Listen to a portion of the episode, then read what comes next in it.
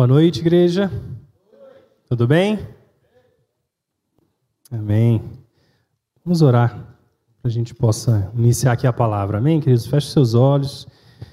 Pai, nós te agradecemos por essa noite, agradecemos por cada um que está nessa noite, nesse lugar. Obrigado pela sua presença, por aquilo que o Senhor já falou conosco. Te convidamos para que o seu Espírito possa nos encorajar, nos fortalecer nessa noite com tudo aquilo que está no teu coração para nós.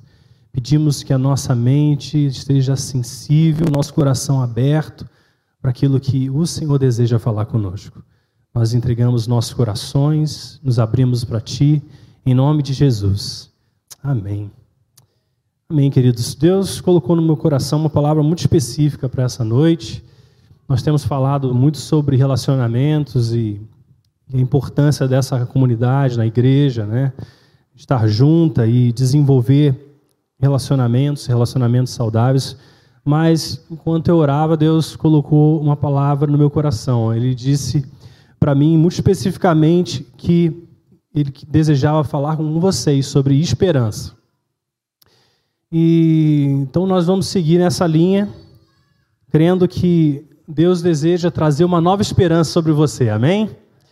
Deus deseja nos fortalecer, nos encorajar, e é importante entender o que Ele está falando. E eu gostaria de começar lendo com você lá os Salmos 42, no verso 5, versos 5 e 6. Se você puder abrir, deixa a sua Bíblia perto de você aí, porque a gente vai usar um pouquinho. Salmos capítulo 42, versos 5 e 6. Quantos já abriram, digo amém. Quantos não abriram, peça me ajuda, Senhor. Tá bom. Salmo 42, versos 5 e 6. Então diz assim: Por que você está assim tão triste, a minha alma? Por que você está assim tão perturbada dentro de mim? Ponha a sua esperança em Deus, porque ainda o louvarei ele é o meu Salvador e o meu Deus. Então você vê o salmista aqui lidando com algo que estava acontecendo dentro da alma dele. Ele estava falando, né? Por que, que a minha alma está tão abatida? Por que, que você está tão triste? E aí ele mesmo prega para ele mesmo, para sua alma, e dizendo: ponha a sua esperança em Deus, porque ainda o louvarei. Ele é o meu Salvador e o meu Deus. Sabe, quando nós falamos sobre esperança, esperança não é algo que é natural para nós. Se você. Existe um estudo científico que diz se você deixar a pessoa simplesmente sem nenhum tipo de intervenção, ela vai tender sempre para os pensamentos negativos. Ela, se deixada livre, vai pensar coisas ruins, vai estar inclinada a ficar desanimada, triste, perturbada. Por quê? Por causa da natureza caída do homem. Porque um dia o homem pecou e isso passou a toda a humanidade. Então, se você deixar sem a intervenção de Deus, você vai se encontrar assim, desanimado, desencorajado, triste. E por isso é importante a gente extrair esse princípio que o salmista está dizendo. Todos nós vamos passar por esse momento de tristeza, mas também somos nós os responsáveis por pregar a nossa própria alma. Olha, por que, que você está triste? Põe a sua esperança em Deus. E o primeiro conceito que eu queria trazer para você sobre esperança é que a esperança ela é como se fosse o combustível da sua força emocional.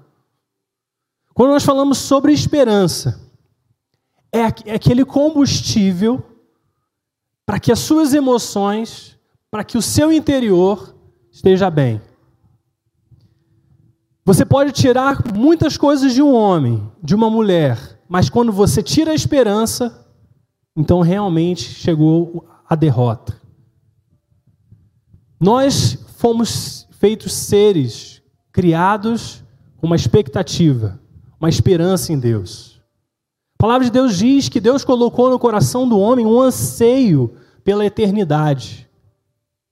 Ou seja, dentro de nós existe uma necessidade, uma expectativa por algo maior.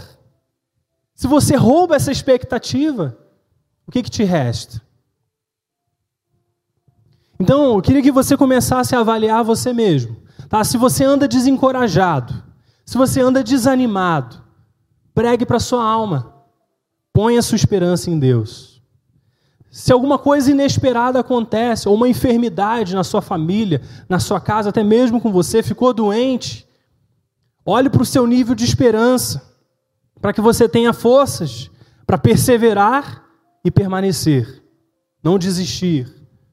Se você está passando por falta de alguma coisa, pode ser uma falta material, pode ser uma falta de qualquer aspecto, ponha a sua, eh, pregue para a sua alma, né? coloque a sua esperança em Deus, para que você permaneça de pé, para que você não comprometa valores. Quando nós falamos sobre valores, por exemplo, nós temos nos nossos valores, eu tenho os meus valores escritos, coisas pelas quais eu vivo. E todos nós deveríamos ter esses valores escritos. E uma das coisas que eu tenho lá dentro dessa lista de valores é nunca tomar, por exemplo, decisões importantes num dia difícil. Por quê? Porque nos momentos difíceis, você tem a tendência a tomar mais decisões. Então, um valor que eu carrego para mim é: se eu estou tendo um dia difícil, não vou tomar decisões importantes. Quero estar bem para tomar decisões importantes. Outra, outra coisa importante para mim: não é, tomar decisões financeiras quando estou passando algum tipo de escassez. Por quê? Porque se você deixar para tomar decisões importantes no momento de escassez, você tende a comprometer valores. Porque na falta, quando está faltando alguma coisa para você, é muito fácil ser tentado a dobrar princípios para resolver a sua necessidade imediata. E todos nós passamos por isso em alguma área. Se você precisa de qualquer coisa, se você passa necessidade em qualquer área, se você não estiver atento, se você não estiver atento, diligente, você pode vir a dobrar princípios que você não dobraria em outras circunstâncias. Então, coloque a sua esperança no Senhor. Amém? Isso que Deus tem para nós. Se existe alguma coisa que está acontecendo hoje nas suas emoções, reajuste a sua alma para colocar a sua esperança em Deus. E qual que é a diferença entre a esperança bíblica e a esperança humana? Sabia que tem uma diferença? Quando a Bíblia fala sobre esperança, ela não enxerga a esperança como nós enxergamos. Se nós, nós usamos, por exemplo, a esperança de uma forma geral, quando é, expressamos algum tipo de incerteza. Né? Então, assim, por exemplo, ah, eu espero que tal coisa aconteça, tomara que tal determinada coisa aconteça. Né? Essa esperança, você não tem nenhum tipo de convicção, certo? Você simplesmente tem o desejo que aquela coisa aconteça. Mas quando nós vamos para a palavra de Deus, a esperança não tem esse significado. Na Bíblia, esperança não é apenas um desejo por algo bom no futuro, mas é uma expectativa e um desejo confiante por algo bom no futuro. A esperança bíblica não somente deseja por esse algo bom, mas espera que isso aconteça, e não apenas espera, mas confia que vai acontecer. A esperança bíblica inclui um tipo de convicção. E nós vamos falar um pouco sobre isso. Existe uma certeza que o bem que esperamos e desejamos vai acontecer. Então, para ilustrar isso de uma outra forma, por exemplo, eu tenho com a Flávia uma certeza moral de que nós vamos permanecer casados enquanto vivermos. Amém? Amém. Isso aí nós temos uma certeza moral. Por que moral? Porque ela não é matemática, não são fatos, eu não posso somar 2 mais 2 vai dar igual a 4, eu não tenho esse tipo de certeza. Eu também não posso criar uma lógica por trás disso, mas nós temos uma decisão das nossas vontades de permanecer casados enquanto vivermos. E o que acontece aqui é que não é apenas a nossa decisão das nossas vontades, mas nós estamos juntando essas vontades com a vontade de Deus. Porque a vontade de Deus é termos uma aliança. E Deus abençoa a aliança. Ou seja, quando eu uno o meu desejo, a minha vontade com a vontade de Deus, então nós temos uma convicção moral de que isso vai acontecer. Mesmo que eu não saiba os desafios que eu vou passar, as circunstâncias que eu vou enfrentar, os problemas que nós vamos passar, mesmo que eu não veja nada disso, mas eu não fico preocupado à noite quando vou dormir se ela carrega o mesmo tipo de convicção, porque nós tivemos e firmamos uma aliança no Senhor. Então nós sabemos que no meio dos problemas vamos permanecer casados. Eu tenho alguma prova disso, amados? A única prova que eu tenho é a esperança. E a esperança bíblica é isso. Ela é muito mais do que um tomara que aconteça. Uma esperança, ah, sabe, eu vou cruzar meus dedos para que aquilo dê certo. A esperança bíblica une a vontade de duas pessoas, a nossa que participa e a de Deus na sua fidelidade. E é esse tipo de convicção que nos faz atravessar tempos difíceis. Vou seguir um pouquinho mais para frente. Então, por isso, quando a palavra de Deus diz: colocai a esperança em Deus, não vai significar cruze os dedos para que isso aconteça. Mas Espere grandes coisas de Deus, porque algo vai acontecer. Quantos estão entendendo? A esperança em Deus não é uma expectativa, ah, se Deus quiser. Ah, não. A esperança em Deus é Deus vai fazer alguma coisa. Eu tenho uma confiança no Senhor. Quero que você abra comigo, livro de Hebreus, capítulo 6, a partir do verso 9.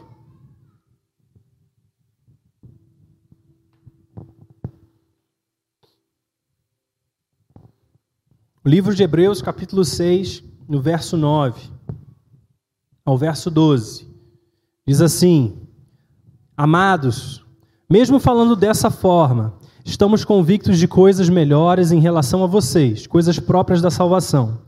Deus não é injusto, ele não se esquecerá do trabalho de vocês e do amor que vocês demonstraram por ele, pois ajudaram os santos e continuam a ajudá-los. Queremos que cada um de vocês mostre essa mesma prontidão até o fim, para que tenham o quê? A plena certeza da esperança, de modo que vocês não se tornem negligentes, mas imitem aqueles que por meio da fé e da paciência recebem a herança prometida. Então, no livro de Hebreus, o escritor está tá divertindo esses leitores que é possível que pessoas que tenham tido experiências marcantes com Deus venham cometer apostasia, ou seja, venham abandonar a fé, deixar o evangelho de Deus. Mas aqui o escritor está dizendo: olha, eu estou bem convicto que esse não é o caso de vocês. Ele está dizendo assim: é, da mesma forma que vocês, ó, Deus não é injusto, ele não se esquecerá do trabalho de vocês e do amor que demonstraram por ele. Agora, olha o que ele fala. Porque ajudaram os santos e continuam a ajudá-los. Ou seja, aquele amor que foi demonstrado pelos cristãos, pelos santos daquela época, eles não apenas demonstraram uma vez no começo da caminhada, mas eles continuam a demonstrar isso até os dias de hoje. Por isso que o escritor está dizendo: olha, eu, eu, creio que a apostasia, deixar o evangelho, não é para vocês, porque vocês começaram bem, mas vocês continuam bem. Ou seja, a chave aqui é a perseverança, ou seja, é permanecer fazendo aquilo que vocês um dia fizeram. A sua decisão, que aconteceu um dia na sua vida, ela não foi apenas temporária, mas ela continua existindo. Mas aí no verso 11 e 12 ele diz assim: E queremos que cada um de vocês mostre essa mesma prontidão até o fim, para que então vocês tenham a plena certeza da esperança. Em outras palavras, o zelo que fez com que vocês servissem e amassem em nome de Cristo continue perseguindo essa plena certeza da esperança até o fim. Continuem fazendo, continuem repetindo isso. Não parem de fazer aquilo que vocês já fizeram, porque é isso que vai fazer com que vocês alcancem a plena certeza da esperança. Por isso quero te dizer assim, olha, nenhuma batalha ela é tão importante quanto manter a sua esperança viva. A sua principal batalha é manter o seu coração cheio de esperança. Isso é muito importante, porque dessa forma você vai alcançar a plena certeza da sua esperança. E a plena certeza da esperança é isso, uma esperança confiante. E além disso, confiar que a fidelidade e graça de Cristo vão te conduzir ao alvo. E aí ele vai no versículo 12 e diz ainda: E por isso imitem aqueles que por meio da fé e da paciência recebem a herança prometida. O fato de você perseverar, o fato de você permanecer, de continuar fazendo as obras que você praticava no início, permanecer na fé e por isso manter a prontidão, alcançar a certeza da sua esperança, a plena certeza da sua esperança, também te transforma em aqueles que imitam, por, por meio da fé e da paciência, aqueles que receberam a herança prometida. Essa expressão plena certeza, essa palavra plena certeza, ela só existe em um outro lugar no Novo Testamento. E é no livro de Hebreus também, no capítulo 10, versículo 22. Se estiver perto aí, puder abrir, vamos abrir também. Hebreus 10, versículo 22, diz assim: Sendo assim, aproximemo-nos de Deus com um coração sincero e com plena certeza de fé, tendo os corações aspergidos para nos purificar de uma consciência culpada e tendo os nossos corpos lavados com água pura. E aí olha que ele diz: apeguemos-nos com firmeza à esperança que professamos, porque aquele que prometeu é fiel. Então você vê que essa expressão é usada de duas maneiras para falar da plena certeza da fé e da plena certeza da esperança. E aqui, quando ele define essa esperança, ele diz assim: olha, apegue-se com firmeza ao quê? A esperança. Se a esperança fosse algo inseguro, que pudesse causar dúvida, você não poderia se apegar com firmeza. Concordam? Quantos estão entendendo? Vou ler de novo. Apeguemos-nos com firmeza à esperança que professamos, porque aquele que prometeu é fiel. Essa é a diferença entre a esperança humana a esperança natural e a esperança bíblica. A esperança natural, aí eu espero que um dia as coisas deem certo. Aí eu espero que meu casamento tenha uma chance. Aí eu espero, e você começa a ter expectativas, simplesmente sem ter confiança, segurança nenhuma.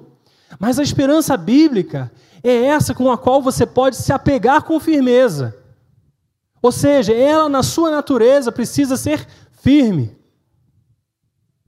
E aqui o escritor está dizendo: então, olha, você se apegue com firmeza nessa esperança, porque aquele que prometeu é fiel. Essa esperança bíblica é firme, porque aquele que prometeu é fiel. Cristo é fiel. É por isso que tem firmeza, é por isso que tem segurança, porque você não está se apegando a algo que pode mudar de um dia para o outro. Você não está suscetível a uma mudança de opinião. Você não está suscetível, como diz a palavra, que Deus não é homem para que minta, nem filho do homem para que se arrependa. Porque se ele disse, ele prometeu, ele vai cumprir. Então é isso, é essa segurança que nós temos em Cristo. É essa esperança que você precisa estar tá cheio. Que você pode basear a sua vida, que você pode confiar a sua vida. E o outro aspecto é que essa esperança é parte da fé. Tiago, por que, que a esperança é parte da fé? Porque a esperança é a parte da fé que foca no futuro. A fé é um conceito maior, mas a esperança faz parte da fé. A fé consegue olhar o passado, que a Bíblia diz lá em Hebreus 11, né, que pela fé nós entendemos que o universo foi criado pela palavra de Deus, que o universo foi formado pela palavra de Deus. Ou seja, a fé fez com que você entendesse algo que aconteceu. E a fé também traz à existência as coisas que ainda não se veem. Ou seja, você consegue ver no presente algo que você espera. Mas quando ele define a fé, ele diz assim em Hebreus 11, que a fé é a certeza das coisas que nós esperamos. Se você remove a esperança da equação, já não pode haver fé. Quantos estão entendendo? Se você remove a sua expectativa, a sua confiança que Deus ele vai ser fiel naquilo que ele prometeu, você não pode mais mover em fé. E a palavra de Deus fala que é impossível agradar a Deus sem fé. Sem fé é impossível agradar a Deus. Porque é necessário que aquele que se aproxima dele creia que ele existe e que recompensa aqueles que aqueles que o buscam. Quantos estão entendendo, amados? Nós precisamos ser pessoas cheias de esperança. Mas, Tiago, por que, que isso tudo é importante para mim? Né? Por que, que eu preciso entender a esperança? Nós sabemos que a dúvida, que é o oposto da certeza, ela é inimiga da sua fé. Se a esperança faz parte da fé, a dúvida também é inimiga da esperança. Se no seu coração existe uma dúvida quanto às coisas que Deus prometeu, esse é o seu grande inimigo. É por isso que às vezes nós tropeçamos na caminhada, porque em algum momento a nossa esperança se foi. Nós deixamos de crer, nós deixamos de esperar que a bondade de Deus se manifeste. Em algum momento nós esquecemos daquele que prometeu e que é fiel. E é por isso que a dúvida entra. Que os nossos olhos já não estão mais em Cristo, mas estão nas circunstâncias. Esse é o primeiro motivo. Então, quando Paulo, lá em Romanos capítulo 4, abre comigo lá, deixa aberto. Romanos 4. Paulo descreve Abraão como um grande exemplo de fé. E nesse capítulo ele diz que Abraão creu no Senhor e isso lhe foi acreditado como justiça. Abraão creu no Senhor. Agora pensa comigo, qual foi o desafio da fé de Abraão? A palavra de Deus diz que Abraão já era idoso e a sua esposa estéril. Quando Deus aparece para ele, e promete que eles teriam um filho. A palavra de Deus está dizendo aqui: olha, Abraão, ele creu no Senhor, mesmo sendo idoso e sua esposa estéreo. Ele creu no Senhor, ele colocou a sua fé em Deus. Isso foi creditado na conta dele como justiça. Mas você percebe que esse crer era algo futuro. Porque o filho não se manifestou imediatamente. Nasceu o filho na barriga naquele momento. Aconteceu depois, anos depois. Então os olhos de Abraão estavam no Senhor, crendo nele, mas na esperança de que aquele que é fiel iria cumprir a sua promessa. E é exatamente o que Romanos diz, verso 21. Se você olhar aí, ó, verso 21. Estando plenamente convencido de que Deus era poderoso para cumprir o que havia prometido. Deus fez a promessa. E Abraão ficou plenamente convencido de que Deus era poderoso para cumprir essa promessa. E é exatamente isso que foi creditado a ele como justiça. O fato dele ter dito, eu creio. E no verso 18, que agora é o ponto mais importante aqui para nós, diz assim: Abraão, contra toda esperança, em esperança creu, tornando-se assim pai de muitas nações, como foi dito a seu respeito. assim será a sua descendência. Não é interessante? Que a Bíblia está dizendo aqui? Contra toda esperança, em esperança creu. O que é contra toda esperança? Significa que, pelo ponto de vista humano, não havia esperança, não havia possibilidade. Um homem natural, olhando para a sua realidade, vamos lá, gente. Quando estou entendendo? Né? Já sou idoso. Nós não temos idosos aqui. Né? Mas já sou idoso. Minha esposa é estéreo, sempre foi estéreo, a vida toda. Eu sou idoso e ela é estéreo. Do ponto de vista humano, existe esperança? Não. Não existe esperança. Mas ele diz que em esperança creu. Que esperança é essa? É a esperança de Hebreus 6, que nós lemos. A plena certeza da esperança. Ou seja, quando eu coloco a minha perseverança, o meu olhar naquele que me prometeu. Quando eu digo, olha, assim como eu digo para Flávia, nós temos uma aliança.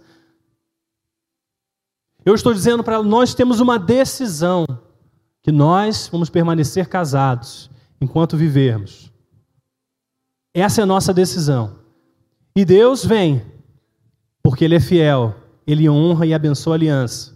E Ele une a minha decisão, da Flávia, a decisão da Flávia, com a decisão do Senhor de abençoar a aliança, nós recebemos toda a provisão para fazer com que isso se torne uma realidade até o fim dos nossos dias. E Abraão estava fazendo exatamente isso. Ele estava unindo a decisão dele, não o que ele via, por isso que é contra a esperança, não depende da minha circunstância, não depende da sua circunstância, não importa se portas foram fechadas, não importa se portas forem abertas, não importa nada disso. O natural não importa nesse caso, porque se você crer contra a esperança também, você vai ser justificado pela fé, e isso vai ser creditado sobre você como justiça.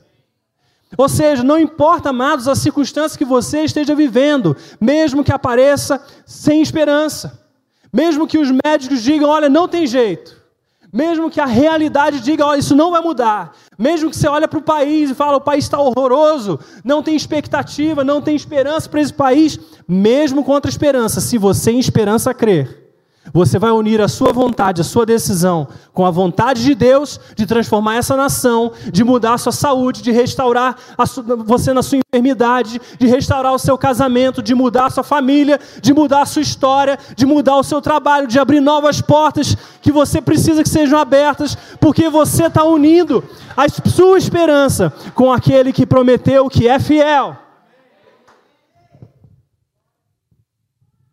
E a fé de Abraão era forte, confiança em quê? Na segurança da palavra de Deus. Abraão não estava se apoiando em qualquer coisa. E é isso que faz toda a diferença. Ele não estava se apoiando em positivismo. Ah, eu vou, eu creio, eu creio que vai dar certo. Não é nada disso. Mas ele estava crendo naquele que prometeu, na segurança da palavra de Deus, que ele cumpriria a sua promessa. Agora vai um pouquinho para frente, Romanos capítulo 15, no verso 13.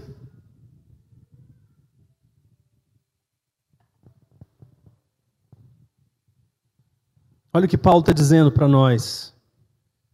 Capítulo 15, verso 13. Que o Deus da esperança os encha de toda alegria e paz, pela sua confiança nele para que vocês transbordem de esperança pelo poder do Espírito Santo. Amados, nós podemos julgar se os pensamentos que estão na nossa mente, se os sentimentos que nós estamos experimentando são de Deus, pelo nível de esperança que eles carregam e pelo fruto emocional que eles geram e produzem em nós. Eu vou repetir isso. Você pode julgar se os pensamentos que estão na sua mente são pensamentos de Deus, pelo nível de esperança que eles carregam e pelo fruto emocional que eles produzem. O que isso quer dizer, Tiago? Se a sua maneira de pensar diante de uma situação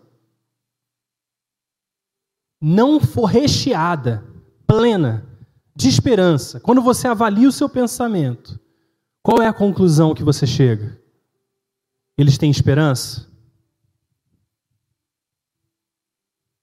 Quando você pensa nessas situações, nessas circunstâncias, o que, eles geram nas suas emoções? Você se sente encorajado ou você se sente desanimado? Você se sente alegre ou você se sente triste? Qual é o fruto emocional que eles produzem? Então nós sabemos se esses pensamentos estão alinhados a Deus por esse nível de esperança e pelo fruto emocional que eles produzem. E é isso que Romanos 15 está dizendo. Ele diz assim, ó, Deus é o Deus da esperança. E ele fala que o Deus da esperança os encha de toda alegria e paz. Existe uma convicção, não existe, amados? Que Deus é o Deus da esperança? Ele é o próprio Deus da esperança. Esse é o primeiro ponto. O segundo ponto, frutos de alegria e paz estão sendo manifestos na minha vida? Avalie aí a sua vida. Eu estou experimentando alegria e paz? Qual é o seu estado emocional? E ele diz que Deus vai encher você, o Deus da esperança, vai encher você desses frutos. Como? Pela sua confiança nele. Pela sua confiança nele. Com qual objetivo? para que vocês transbordem de esperança. Ou seja, aquele que é a fonte, ele quer gerar em você alegria e paz, mas através do que? Da sua confiança. Quando você deposita a sua confiança no Senhor. E o que vai resultar isso é que você vai ser cheio daquilo que Deus é cheio. Então a natureza, o atributo de Deus, de ser Deus da esperança, vai começar a, a fazer parte da sua vida também. Deus está cheio de esperança, cheio de paz e alegria. E você vai se encher exatamente dessas coisas. Quando você confiar.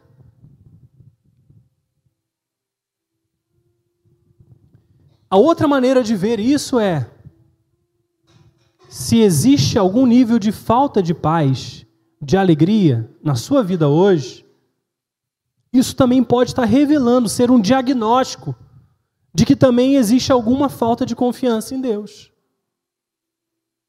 Porque esses frutos vêm através da confiança. Então, se esses frutos não estão acontecendo, uma das razões pode ser falta de confiança em Deus em uma determinada área. E às vezes isso é específico, porque você pode ser cheio de alegria em determinadas coisas, mas quando fala, por exemplo, sobre o seu trabalho, você não tem paz, não tem alegria. Ou quando fala sobre sua família, você não tem paz, não tem alegria. Específico. Por quê? Pela falta de confiança. Essa é uma das razões.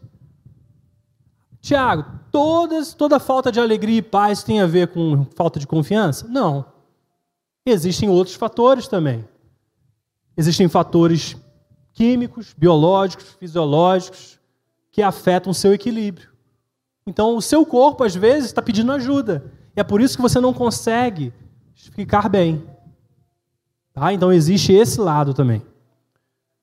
Porém, se a gente voltar para esse princípio aqui, está falando de uma outra coisa. Está falando que quando nós não conseguimos confiar em Deus, a gente experimenta essa falta. É isso. E aqui, por isso que é importante o que nós lemos no começo, lá no Salmo 42. Por que você está assim tão triste, ó minha alma? Por que você está assim tão perturbada dentro de mim? Ponha a sua esperança em Deus. Ele é o meu Salvador e o meu Deus. Em alguns momentos, queridos, eu já passei por isso. E de vez em quando passo por falta desses frutos. Quando eu olho para determinadas circunstâncias sem esperança e não tenho a expectativa que Deus mova.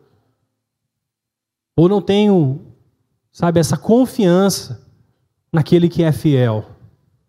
Às vezes é um volume tão grande de sentimentos, de pensamentos, que eu até me olho, às vezes, tão quebrado. Às vezes eu me, me enxergo assim: como que pode? Você está tão sem esperança, você está tão triste, tão abatido. Em algum momento eu deixei de confiar. Em algum momento eu me esqueci que aquele que prometeu é fiel para cumprir. Por isso, isso não é uma exclusividade de alguns. Todos nós enfrentamos esses mesmos tipos de batalha. Batalha de manter o nível da nossa esperança alto, o nosso tanque cheio. É por isso que como que nós agimos quando isso acontece? Sabe, queridos, a sua mente ela é extremamente poderosa. E você lutar contra aqueles pensamentos que às vezes vêm sobre a sua mente é difícil demais. Sabe, talvez um problema. Se você às vezes tem uma desavença com uma pessoa, se você deixar, você vai dormir com aquilo. Sabe, fica no travesseiro, você não consegue descansar, porque ficou uma situação, você fica imaginando todos os cenários, sabe? Aconteceu, isso é natural, a sua mente é poderosa sim. Mas o que, que nós fazemos com isso? E aí é necessário experimentar o que Romanos 12, 2 diz: transformai-vos pela renovação da sua mente. Perceba que é uma renovação. É algo que precisa ser renovado. Para quê? Para que você possa experimentar o quê? A boa, perfeita e agradável vontade de Deus. Agora, como que você renova a sua mente? Nós falamos, como nós estamos falando sobre fé e esperança, a Bíblia diz que a fé vem pelo ouvir e o ouvir da palavra de Deus. Então, existem pessoas que dizem, né, que quando você ouve a palavra, você recebe fé. Outros dizem que a fé vem do ouvir. E o ouvir da palavra. Ou seja, a palavra te torna apto a ouvir. E aí daí vem a fé. Então, existem essas duas, essas duas abordagens. O mais importante é que a palavra de Deus seja um instrumento que renove os seus pensamentos, que defina o tipo de padrão desses pensamentos. E para isso, você precisa se encher. Eu me lembro que eu e Flávia fizemos isso muitas vezes momentos específicos da nossa vida, nós pegamos vários versículos bíblicos que falavam de promessas e nós espalhávamos na nossa casa. Então, quando a gente acordava de manhã, me lembro de um texto que dizia que o Senhor é fiel para velar sobre a Sua palavra para cumprir. Então, toda vez que eu acordava de manhã ou ia ao banheiro, estava escrito no espelho de casa: O Senhor é fiel, Ele, é, ele vela sobre a Sua palavra para cumprir. E a gente ia para um outro determinado cômodo e tinha lá mais uma promessa, mais uma palavra de Deus falando conosco. Por quê, queridos? Porque se você deixar esses princípios, essas promessas, elas passam. Você se esquece com o decorrer do dia. Você às vezes não tem o tempo todo para estar tá atento, lendo a palavra, para se alimentar dessas coisas. Você tem um monte de atividades. Então você precisa ser intencional, você precisa pregar a sua alma. Coloque a sua esperança em Deus. Você precisa ser intencional e precisa ser intenso. Então, crie estratégias para começar a renovar a sua maneira de pensar a se alimentar da palavra, os conceitos de Deus, de quem Ele diz que Ele é. Coloca, amados, na sua, seja na sua geladeira, coloca no seu espelho, coloca no seu celular. Quando você ligar o celular, a primeira coisa que você vê é um versículo bíblico que fale a situação que você está vivendo hoje, enfrentando hoje. Seja um estrategista. Coloque no seu alarme no seu celular um alarme que declare a promessa de Deus. Hoje nós temos os alarmes, né? Você coloca lá, por exemplo, 10 e meia, vai aparecer aquele tagzinho dizendo sobre o que, que é. Coloca lá, ó, Deus é fiel. E você é interrompido no meio do seu dia com a palavra de Deus. Envia mensagem para alguém. declarando a verdade de Deus. Em alguns textos que eu tenho usado mais recentemente, eu quero ler para vocês para te relembrar. Isso aqui é muito pouco diante da palavra de Deus, mas são coisas que eu tenho usado intencionalmente.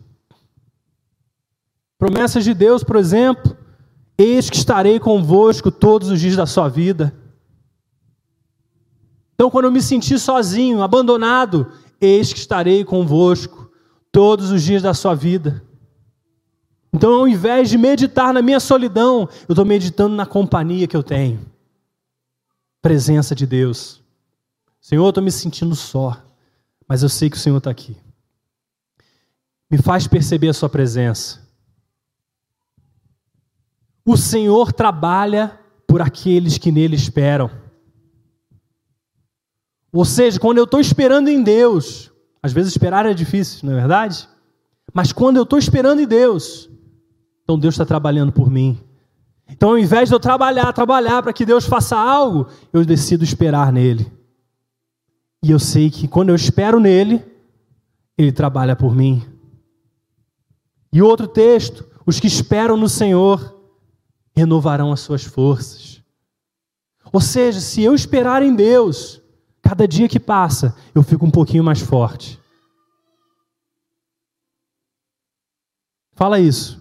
Quando eu espero em Deus, cada dia que passa, eu me torno um pouco mais forte.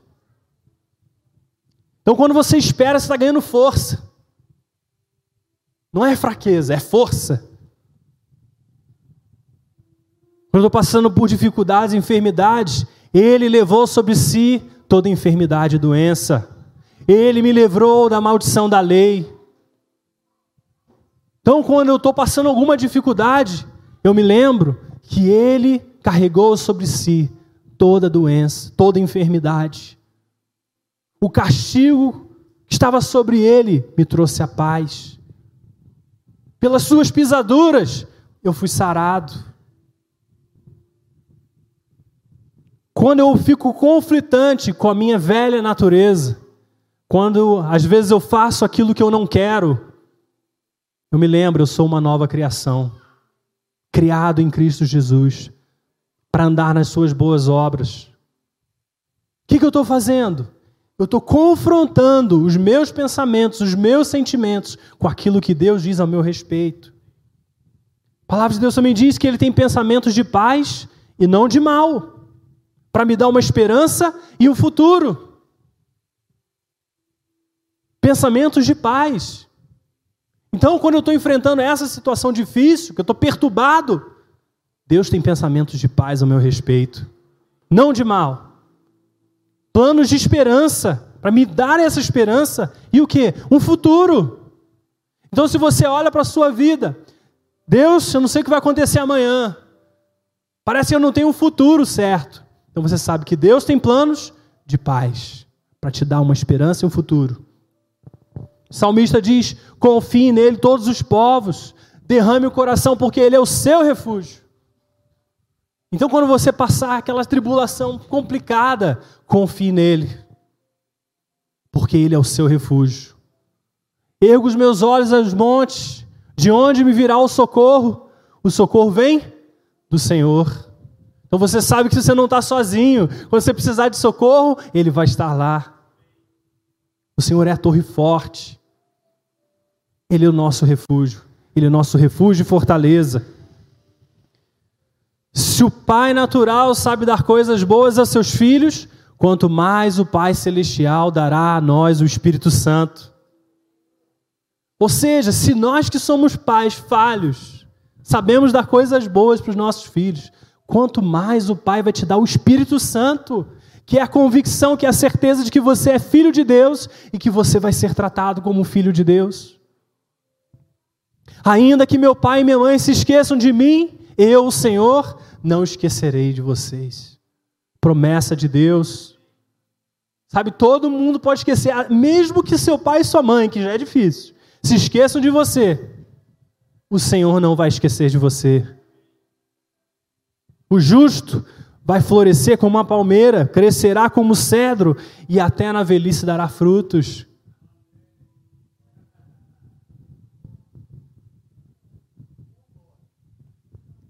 Honra o teu pai e tua mãe para que tenha longas vida, longa vida sobre a terra.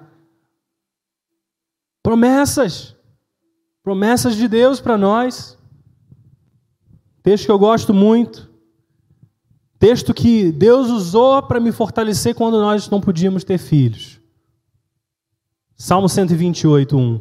Como é feliz quem teme o Senhor, quem anda nos seus caminhos. Você comerá do fruto do seu trabalho, será feliz e próspero, e a sua mulher será como uma videira frutífera em sua casa. Seus filhos vão ser como os brotos de oliveira ao redor da sua mesa. E assim será abençoado o homem que teme ao Senhor. Que o Senhor o abençoe desde Sião, para que você veja prosperidade de Jerusalém todos os dias da sua vida e veja os filhos dos seus filhos. Eu me lembro claramente, no quarto da nossa casa, nós não conseguimos engravidar, um ano e meio tentando. E eu comecei a declarar esse texto. Feliz é o homem que teme ao Senhor, que anda nos seus caminhos. A sua esposa vai ser videira frutífera. Os seus filhos vão ser brotos de oliveira ao redor da sua mesa. Começava a declarar e orar sobre essa promessa. Eu creio, Senhor, naquele que prometeu.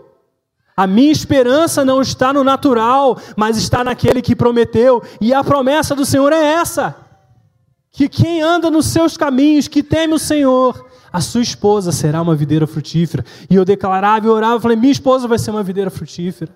E um dia o Espírito Santo falou comigo assim: você não precisa mais declarar isso, porque eu farei.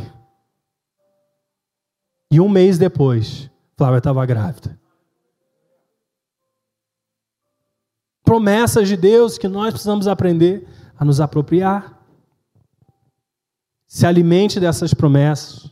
Declare essas promessas. Sabe, mesmo que você tenha que repetir todos os dias.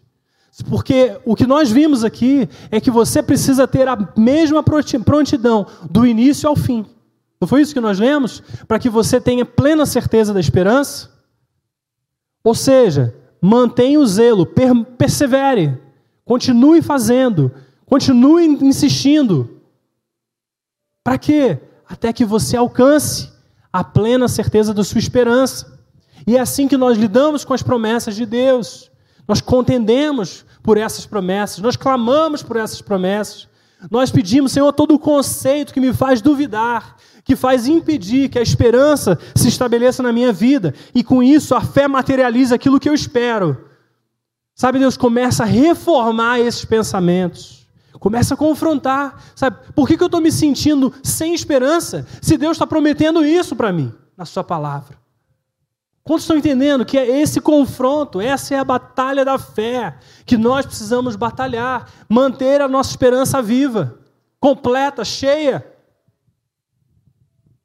E ele diz assim, 2 Coríntios, capítulo 2, verso 14: Mas graças a Deus, que sempre nos conduz vitoriosamente em Cristo. E por nosso intermédio exala em todo lugar a fragrância do seu conhecimento. Nós falamos que nós podemos julgar os nossos pensamentos pelo nível de esperança que eles carregam e pelo fruto emocional que eles produzem. Mas também, aqui está dizendo que Cristo, graças a Deus, sempre te conduz vitoriosamente. Não sou eu que estou falando, é a palavra de Deus que está falando. Graças a Deus que sempre nos conduz vitoriosamente em Cristo e por nosso intermédio exala em todo lugar a fragrância do seu conhecimento. Queridos, isso significa que nós não vamos passar por batalhas? Não. Isso significa que tudo sempre vai, dar, vai funcionar do jeito que você imagina? Também não. Mas isso significa que quando você submete a sua vida ao Senhor, você tem certeza que aquilo que Deus faz é bom. E se ainda não é bom, é porque Deus ainda não fez. Porque os pensamentos dele sobre o nosso respeito são pensamentos de paz e não de mal. Para te dar um futuro, para te dar uma esperança. Por isso, é parte de nós, cabe a nós ansiar para que essa verdade elas se estabeleçam na nossa vida. Mantenham, demonstrem a mesma prontidão que vocês demonstraram no início, até que vocês tenham plena certeza da esperança. Ele também disse, nós também lemos: apeguemos-nos com firmeza à esperança que professamos, porque aquele que prometeu é fiel. Quantos pode dizer amém? Queria que você levantasse. Pedir aqui para a equipe.